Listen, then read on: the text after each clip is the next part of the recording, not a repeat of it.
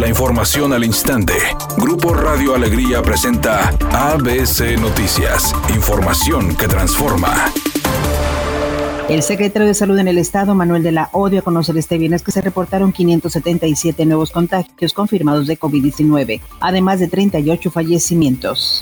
La Brigada Correcaminos anunció este viernes a través de un comunicado las fechas de vacunación para siete municipios, indicando que para la primera dosis de los mayores de 18 a 29 años será en Salinas Victoria, Guadalupe General Suazua, García General Escobedo. Además anunció la segunda dosis para mayores de 30 años rezagados y segundas dosis. Por otra parte, indicó que la vacunación en el municipio de Suazua tendrá un cambio, ya que ahora se realizará el día 30 de septiembre.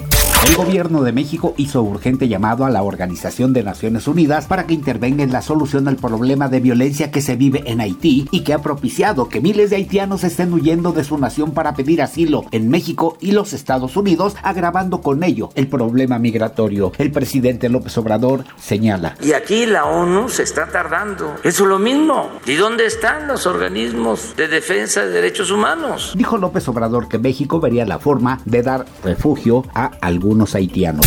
Rayados encontró el camino para sumar buenos resultados y ante esto, en el club esperan mantenerse por la senda del triunfo para lograr los objetivos esperados. Dubán Vergara, elemento albiazul, aseguró que buscarán sumar constantemente en cada compromiso. No, no, no, jamás nos podemos relajar, queremos siempre ganar, sumar de a tres o de uno, pero sumar y estar siempre ahí en lo más alto que es donde merece estar este club. Los uniformes que utilizarán los personajes de la nueva versión de Rebelde, que en esta ocasión está a cargo de Netflix, han dado mucho de qué hablar. Obviamente los fanáticos de Rebelde no han dejado de hacer comparaciones entre los personajes de la telenovela de Televisa contra los personajes de esta nueva serie, que ha causado gran expectativa, aunque con esto sus bonos ya bajaron.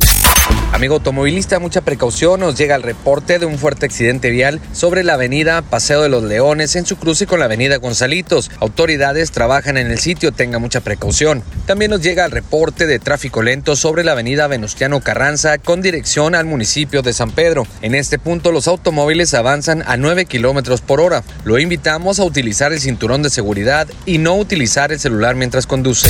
Es una tarde con escasa nubosidad. Se espera una temperatura mínima que oscilará en los 24 Para mañana sábado se pronostica un día con cielo medio nublado, una temperatura máxima de 30 grados, una mínima de 16. La actual en el centro de Monterrey 28 grados. ABC Noticias, información que transforma.